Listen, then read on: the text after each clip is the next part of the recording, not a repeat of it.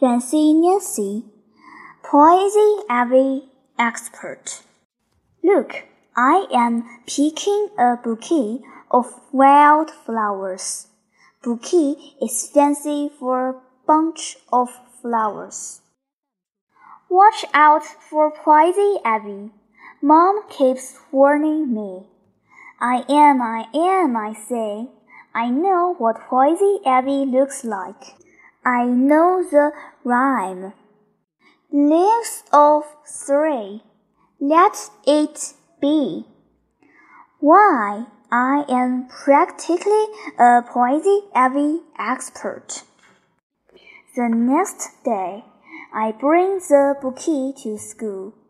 Bree brings cupcakes. Robert brings purple punch. We conceal everything. Conceal is a fancy word for hide. We are having a surprise party for Miss Glass. It is her birthday. By lunchtime, I am so excited about the surprise that I get all itchy. My arms itch, my nose itches, every inch of me itches. Nancy, you have red bumps on your face, Bree says.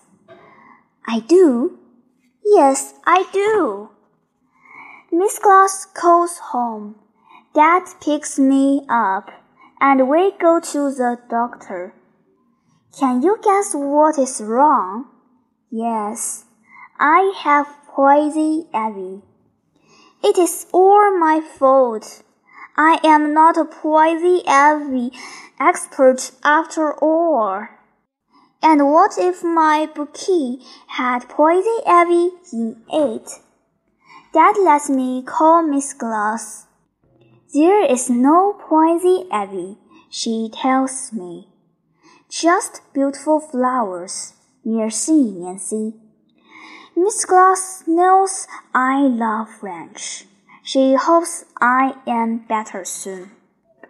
Later, Bree stops by. I am too itchy for company, so she signs stuff over in our mail basket. A note from Miss Glass says, Everyone is starting a journal. You can write yours at home. Bree's note says, Thursday is picture day. Will you be back? No, I won't be back Thursday. I am miserable. That's even worse than unhappy, and also much fancier. All night I itch and itch. The next morning I am exhausted. That is fancy for very, very tired. Mom shows me a little jar. It is from the lady next door. Mrs. Stevens says to put this cream on your bumps. My mom tells me that is a home remedy. A remedy is fancy for medicine. Oh la la, I don't itch. What is this magic cream? Mrs. Stevens says it has jewelweed in it. Jewelweed grows in her garden. I like the name.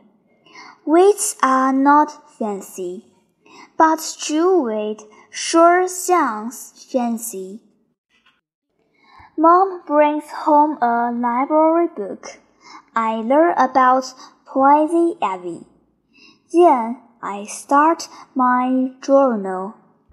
I put in many fascinating facts. Fascinating is fancy for interesting.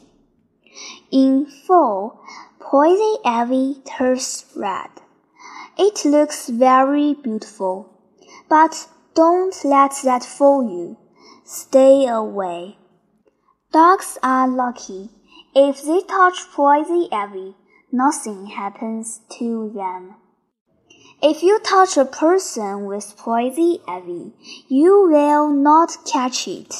Just don't touch clothes that still have poison ivy on them.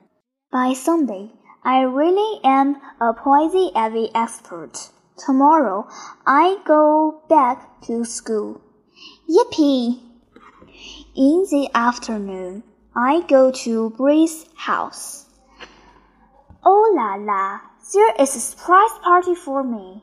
There are cookies and punch, and we all dance to an old rock and roll song. Guess what it's called?